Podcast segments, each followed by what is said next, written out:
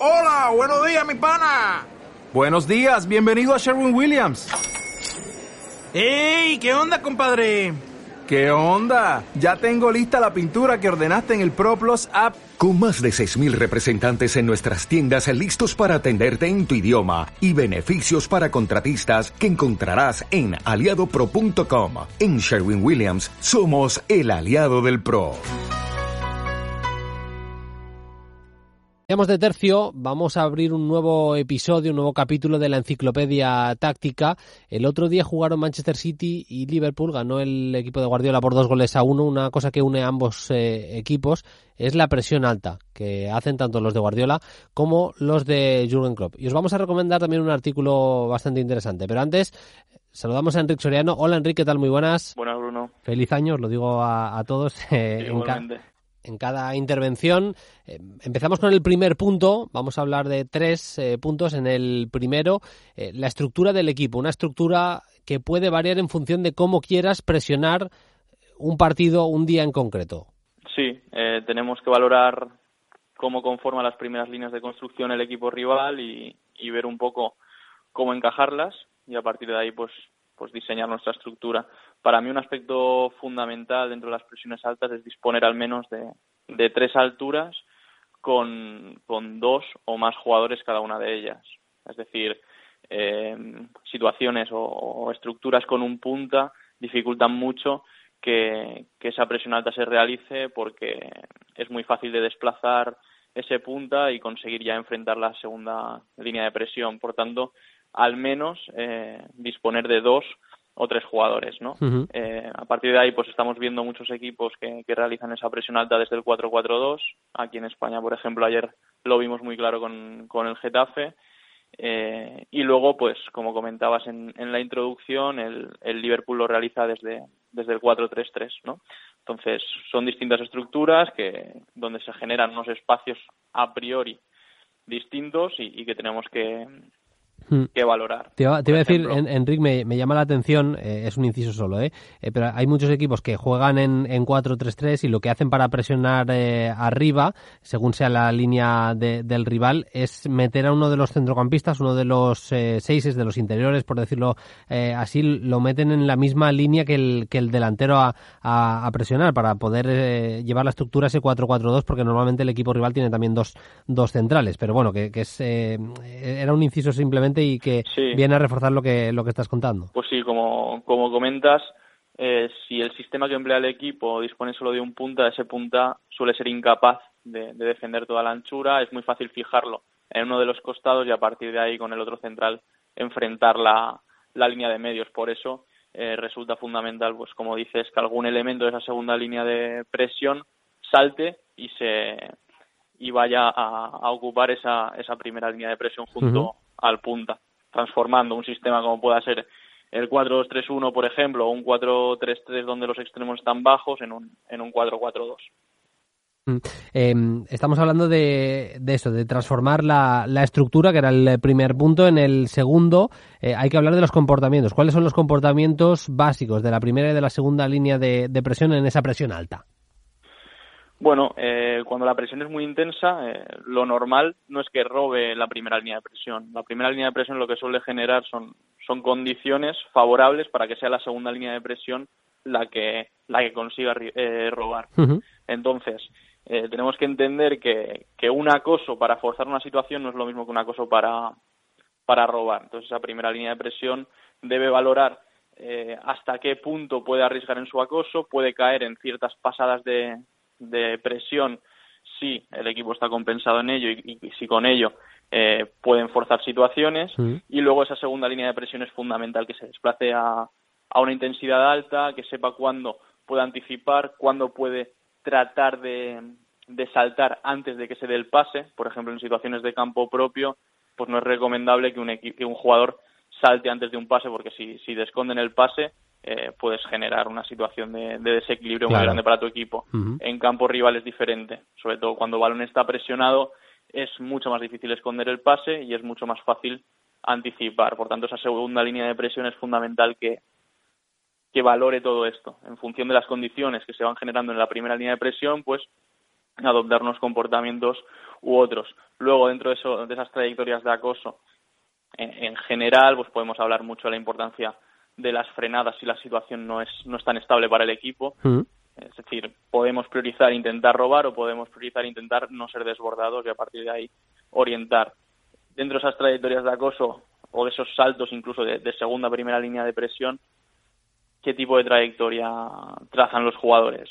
Vemos últimamente muchas trayectorias circulares, no lineales, con el objetivo de disuadir determinadas relaciones e invitar o permitir otras donde pues el equipo tiene, tiene mayor ventaja. También tenemos que entender que esas trayectorias que no son lineales de alguna manera desequilibran la, la, cobertura de los compañeros. Es decir, eh, si yo hago un salto frontal, eh, tanto a mi costado derecho como a mi costado izquierdo, la cobertura es similar. Sin embargo, si hago una trayectoria un poquito circular, probablemente haya una cobertura que sea que esté alejada y otra un poco más cercana. ¿Me explico? Sí, sí. Eh, Entonces, a partir de ahí, también los jugadores en momento con balón tienen que valorar eso, el poseedor, mm. calibrar, es decir, modificar los ángulos de pase, cambiando las líneas de pase y las líneas de interceptación del rival, y luego, pues los, los receptores desmontarse, salir de esas líneas de interceptación para pues poder habilitarse, ¿no? Entonces, ante ese tipo de trayectorias se pueden atacar, aunque si se, si se, si se realizan de forma adecuada, pues eh, estás disuadiendo de forma favorable y puedes orientar la circulación allí donde, donde quieres. Luego la importancia también en esas trayectorias de acoso y también en esos roles de segundo defensor, de realizar fintas defensivas para disuadir o invitar a, una, a un tipo de comportamiento u otro en, en el rival. Luego, por ejemplo, eh, lo vemos mucho en el Liverpool, por ejemplo, Sadio Mané es un jugador que lo realiza con cierta frecuencia, ¿Mm? son en esas circulaciones en anchura, esos acosos a impar por fuera de campo, de campo visual del receptor, ¿no? Donde atacan el control y, tienen mucha capacidad para, para robar. Yo, yo le llamo acoso ciego por darle un nombre. es buena, la, definición es muy buena, sí. Es eso. Eh, en situaciones donde, donde el receptor ya está perfilado hacia, de, hacia la zona de donde procede el pase, eh, pues tratar de, de, acosar por fuera de su campo visual para robar sobre el control, ¿no? Luego otras opciones eh, que por ejemplo el Rodri en el Extremadura las trabaja, el hecho de cruzarse, una vez has orientado la circulación fuera y tienes una situación de dos contra dos o, una situación de igualdad, pues generar una situación de superioridad con una cosa impar eh, de un alejado ¿no? o de un intermedio y convertir una situación de, de dos contra dos en una situación de, de tres contra dos de tres contra dos a favor donde aquel jugador al que abandonas pues es imposible relacionarse con él, ¿no? Intentar saber en qué instante tengo que, en qué, con qué timing tengo que saltar, ¿no? Son muchos de los comportamientos que se dan en esa primera y en esa segunda línea de presión, pero bueno, yo por, por resumirlo diría que la primera línea de presión es la que genera condiciones para que sea la segunda línea de mm. presión la que la que robe por anticipación. Incluso eh, podríamos poner eh, el caso, eh, esto está fuera de, guion, pero te, por lo que decías de, orientar la circulación de, del rival, de, intentar que jueguen hacia un lado, se puede dar también un tipo de, presión alta, presión en líneas avanzadas, Enrique, en la que estés fomentando que el equipo rival juegue en largo, simplemente, o sea, disuadirle de, jugar en corto, de tratar de, hmm. seguir jugando, porque tú pienses que en el juego en largo tienen menos opciones en segunda jugadas y, y demás de, hacerte daño. Eso pasa también, ¿no? Sí, además es muy interesante lo que comentas. Eh, para este tipo de situaciones tenemos que entender también que a veces defender en una profundidad mayor, estar más largos, puede favorecernos. Porque si, si con nuestra primera y segunda línea de presión estamos fomentando ese juego directo, pues probablemente la línea defensiva y algún jugador intermedio deba escalonarse con el objetivo de que el equipo esté más largo y podamos defender bien ese juego directo. Si queremos forzar, pues evidentemente una trayectoria de acoso será diferente y la conducta de los segundos defensores también será diferente. Si lo que queremos es invitar a determinados pases, probablemente esos segundos defensores defiendan, en una intermedia donde el, el, poseedor pueda percibir que su jugador, que su compañero puede recibir con espacio y tiempo, pero el segundo defensor pues es capaz de, de controlarlo. Si queremos obligar a juego directo, probablemente el segundo defensor eh, se acerque, marque, entre comillas, a ese posible receptor para inhabilitarlo y que la única opción de juego rival sea, sea la, de juego directo. Pero ya te digo, importante eh, entender que si estamos forzando al juego directo, a menudo nos, nos interesa defender en una profundidad mayor y que se generen escalonamientos dentro de las propias líneas para poder disponer de más alturas. Mm, interesante. Eh, el tercer punto es el comportamiento de la línea defensiva. Eh, yo, por ejemplo, ayer veía Enrique viendo el partido del Real Madrid contra la Real Sociedad en muchos momentos. Em, el Madrid hacía una, una, presión que podía ser correcta, que podía ser buena en campo en rival de, la Real, pero había momentos en los que, por lo que fuera, por inseguridad, porque no estaba suficientemente trabajado por lo que sea, eh, Barán y Ramos no tiraban esa línea defensiva arriba. Y es siempre muy, muy importante que vaya en concordancia lo que está haciendo las líneas de delante, es decir, medio campo y, el, eh, eh, la delantera en la presión en, campo rival, eh, que, vaya en concordancia con, el tipo de movimientos y situación en el campo que tienen los defensas. Sí, porque al final la línea defensiva es la que soporta de alguna manera esa presión alta, es la que al estar equilibrada permite determinadas trayectorias de acoso, determinados saltos a impares de la primera y la segunda línea de presión si, si no está equilibrada la línea, defensiva, si cualquiera de estos saltos se produce sin éxito, pues tenemos una situación ayer donde la ventaja es del rival muy, muy clara. Al final yo creo que la, la clave es entender cuándo el balón está cubierto y cuándo el balón está descubierto. El balón descubierto está cuando el poseedor dispone de espacio y tiempo y puede relacionarse en progresión. En, en este caso, es importante que la línea defensiva proteja su espalda. Si el balón está cubierto, si el balón está presionado, eh, no va a haber ninguna situación de, juego directo a la espalda, porque está muy forzado el poseedor, y también el juego interior está muy dificultado. Por tanto, ahí la línea defensiva eh, puede avanzar. Son estímulos visuales, al final son fáciles de entrenar en el sentido de que eh, es muy fácil para, para un defensor reconocer si el balón está cubierto o descubierto, mm. pero hay que darle las pautas, ¿no? Al final, por ejemplo, en, en un pase de central a central, en ese tiempo de balón, ¿qué hace la línea defensiva? Ayer lo vimos con el Getafe. Getafe es un equipo que ante cualquier pase horizontal, su línea defensiva avanza un par de metros, porque en ese, en ese caso el balón está cubierto.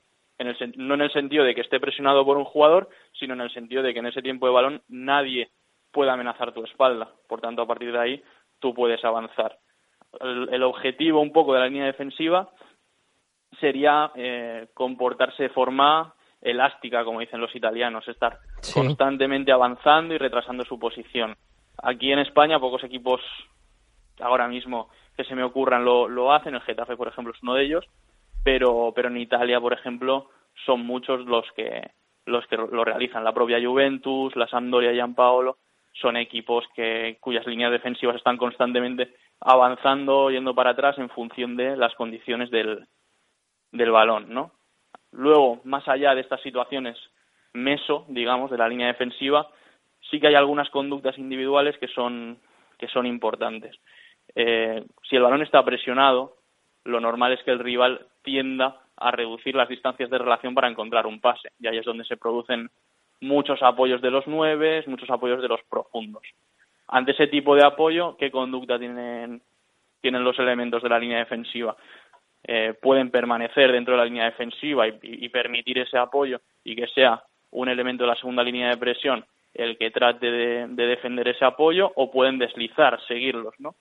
Eh, yo soy más partidario de que, de que los sigan siempre y cuando se mantenga el equilibrio de la línea defensiva. Entonces, ante ese tipo de, de apoyos hay una conducta para mí interesante que es el salto disuasorio. Yo no salto para robarte en el control, yo salto para que, no seas una opción de pase. Yo salto, abandono la línea y en el momento que, que puedo, eh, retorno a la línea defensiva. Cuando se producen este tipo de saltos, al final la decisión es del poseedor. Eh, al estar marcado ese receptor, probablemente decida no pasársela pero los pases no son solo a jugadores libres, también se puede pasar a un jugador marcado. En caso de, pasar a ese, a ese jugador marcado, ¿qué hace el central de turno que, que salta? Para mí lo fundamental es ganar el retorno, es decir, va a recibir ese 9 de espaldas, probablemente se de espaldas va, va, a relacionarse probablemente a partir de una descarga y muchos nueves, generalmente los nueves de, de mayor nivel, una vez han descargado intentan atacar la espalda del propio del propio central que salta. Para, en, esa, en esa situación hay dos comportamientos fundamentales. El hecho de que el central que salta gane el retorno en el sentido de que corte la carrera de, del 9 que ha apoyado o simplemente llegue al espacio que ha abandonado antes que él y luego el equilibrio que se produce dentro de la línea defensiva con el central colindante y el lateral colindante cerrando el espacio, pero no para el aprovechamiento de ese 9 que apoyaba, sino más para el, posible aprovechamiento de un extremo que, que realiza una diagonal fuera adentro o de un jugador de segundo que ataque ese intervalo que se ha ampliado. Entonces, saber cuándo saltar, ya sea para, para disuadir algunas relaciones o para defenderlas en el caso de que, de que haya recepción y reconocer situaciones de balón cubierto y descubierto, además evidentemente de saber hasta qué punto bascular, estar orientados como, como puestos valorando la posibilidad de que haya un cambio de orientación. Bueno, son un poco las condiciones que, que la línea defensiva debe, debe generar para permitir que tanto la segunda como la primera línea de presión puedan, puedan acosar con una alta intensidad y sin, sin pensar en los posibles riesgos porque desde atrás están, están equilibrados. Pues hemos explicado en el capítulo de hoy las claves de la presión alta. Para la gente que quiera ahondar un poquito más todavía, hay un fantástico artículo, eh, Jürgen Pep y la primera barrera, se llama el artículo de nuestro compañero Albert Muren en su web eumd.es, en la que además de Matías Mana eh, participa también eh, Enrique Soriano. Enrique, como siempre, un placer. Hasta la semana que viene. Un abrazo. Perfecto, Bruno. Un abrazo.